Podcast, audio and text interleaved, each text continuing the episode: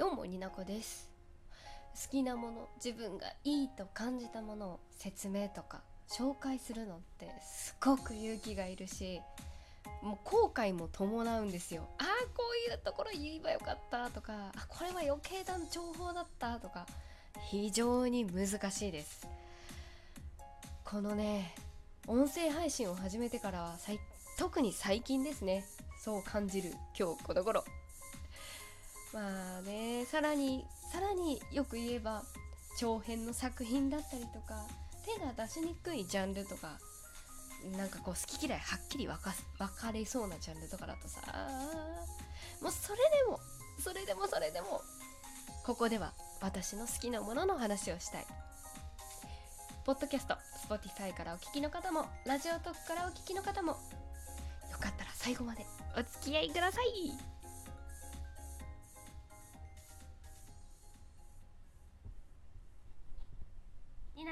二次元に連れてって。海賊王に俺は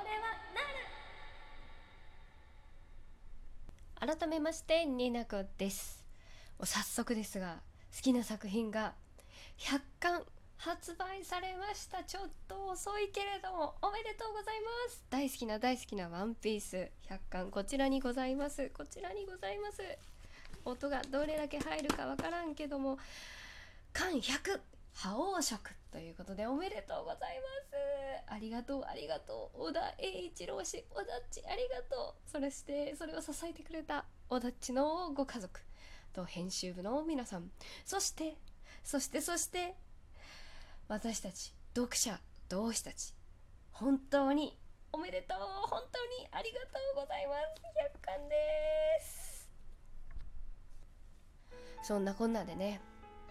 まあワンピースが好きですっていう話って結構私のラジオで何回かしてきてはいるんですけれどもなんでこんなにワンピースワンピースって言ってるかというと私がまあ少年漫画が好きなんだって自覚をしたのもワンピースがきっかけだし実際に夢女として 覚醒して二次創作ねちょっとグレーな創作の話になってくるんですけど自分のホームページを持って二次元の二次創作二次元の二次創作っておかしいな。その「ワンピースを題材とした二次創作小説夢小説を書いていた時期もがっつりあります。もうね「ワンピースから離れた時期もありましたけどやっぱりこう生きてきて30分年結構ずっとそばにいてくれてたと思います。私の中では。そもそもの出会いっていうのがあみんなの出会いはどうですか？先に聞いちゃおう。あの今これを聞いてくださってる方で「ワンピース読んだことないよっていう人もねもちろんいると思います。こんだけ100巻も話が出る作品ですから途中からやっぱり入りづらかったりとかもするしまあアニメでちらっと見たぐらいで子供の時になんかどういう話かは知ってるけどそんな詳しくは知らないとかそういう感じの方もいらっしゃると思うんですけどもまあそういう全く一切もう1ミリたりとも知らないっていう人以外にあの問い問い合わせじゃないわ。問いかけなんですけれどもあなたとワンピースはどんな出会いをしていますか？うん。私自身の話になりますが九州の片隅の片田舎。あれはね何歳だろう？もうほんと8歳え9歳10歳ぐらいだと思うんですけど。あの田舎町のできたばかりのあの古本屋 ブックオフに似た何かの 店舗があったんですけどブックオフではないんだが。そこで立ち読みしたんですよ。私もともと少女漫画が大好きであの、ね、仲良しをめちゃくちゃ読んでたんですけれども。仲良しとあと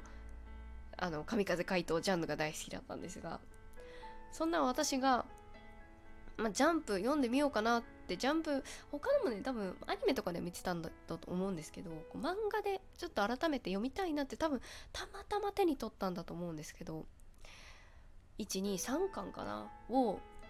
まあ、弟の誕生日プレゼントの手で 自分も読めるんでちょっと立ち読みして一番面白そうで話題にも上がってて、まあ、前の方にも並んでるワンピースを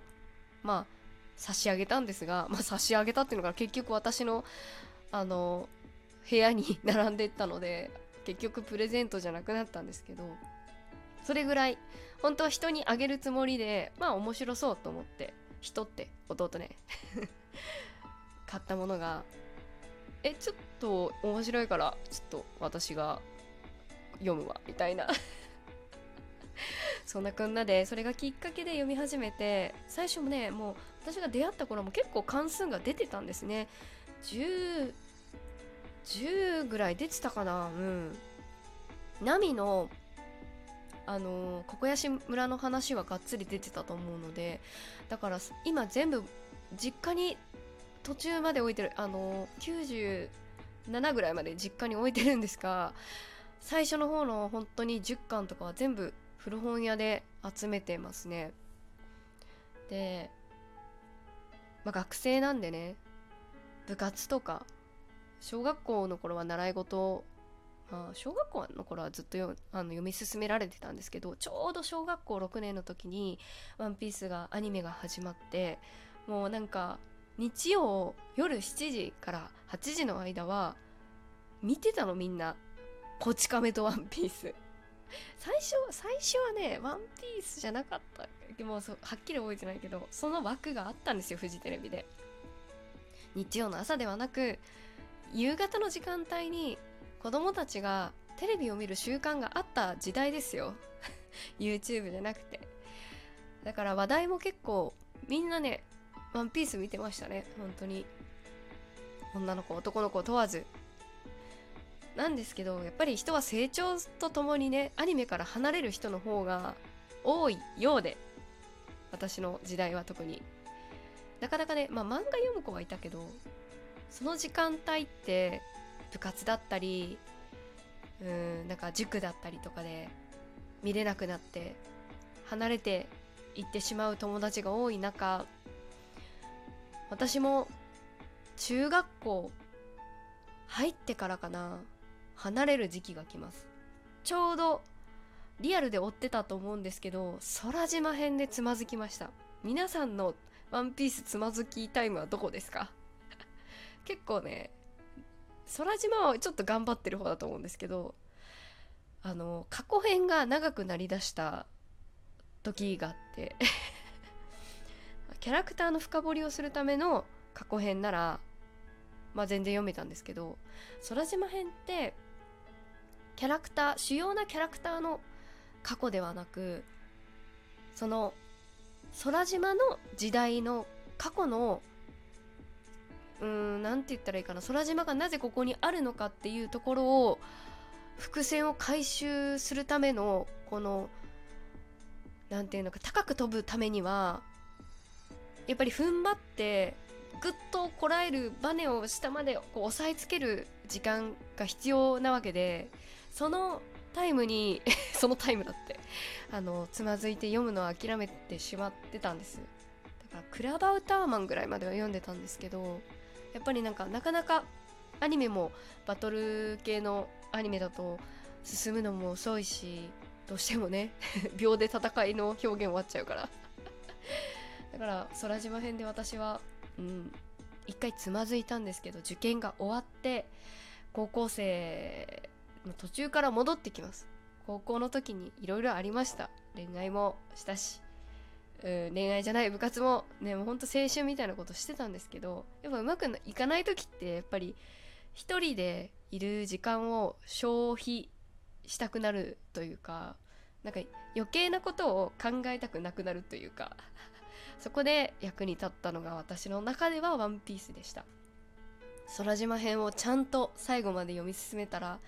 なんてこんな伏線回収ができるんだと思ってすごく感動したのを覚えてます。あと過去編もちゃんとよもうちょっと早く読んでればよかったっていうぐらいすごくすごくね感動的なんですね。ワンピースから得たものってこうたくさんあって。こうねなかなかねこうワンピース好きですって言ったら私距離感間違えてすごいチョッパーが好きなんだよねって言ってあ距離感間違えたあのチョッパーが好きなタイプのあーみたいななる時あるんですけどそう。なんかそういう失敗もしつつねもう本当に熱中し始めましたね社会人になってからも。本当にいろんなものを得られたなと思っています今振り返ると。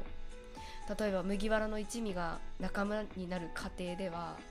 こんなに本音でぶつかり合える人間が信頼できる人間が出会える奇跡っていうのも感じたしそんななかなかリアルではないじゃないですか、まあ、本気の喧嘩だったりぶつかり合いをしたルフィとウソップの喧嘩決闘のシーンとか血のつながらない親子のベルメールさんとナミチョッパーとドクター白ひげの親父とエースコラさんとローの掛け合いだったりやり取りの中でっぱり大事な人を大事にすること必要な言葉を伝えること不必要なタイミングでは声をかけてはならんこと。もうね本当にいろんなことを学びました、うん、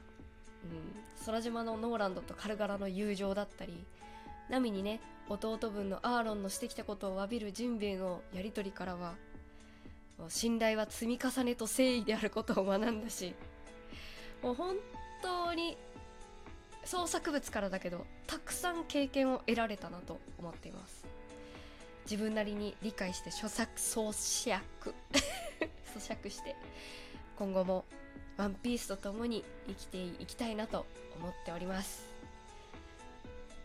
はい。というわけで前半になりますが私にとってのワンピースの話をしてみました。皆さんにとってはどうでしょうか？次回も続けてワンピースの話していきますのでよかったらどうぞ。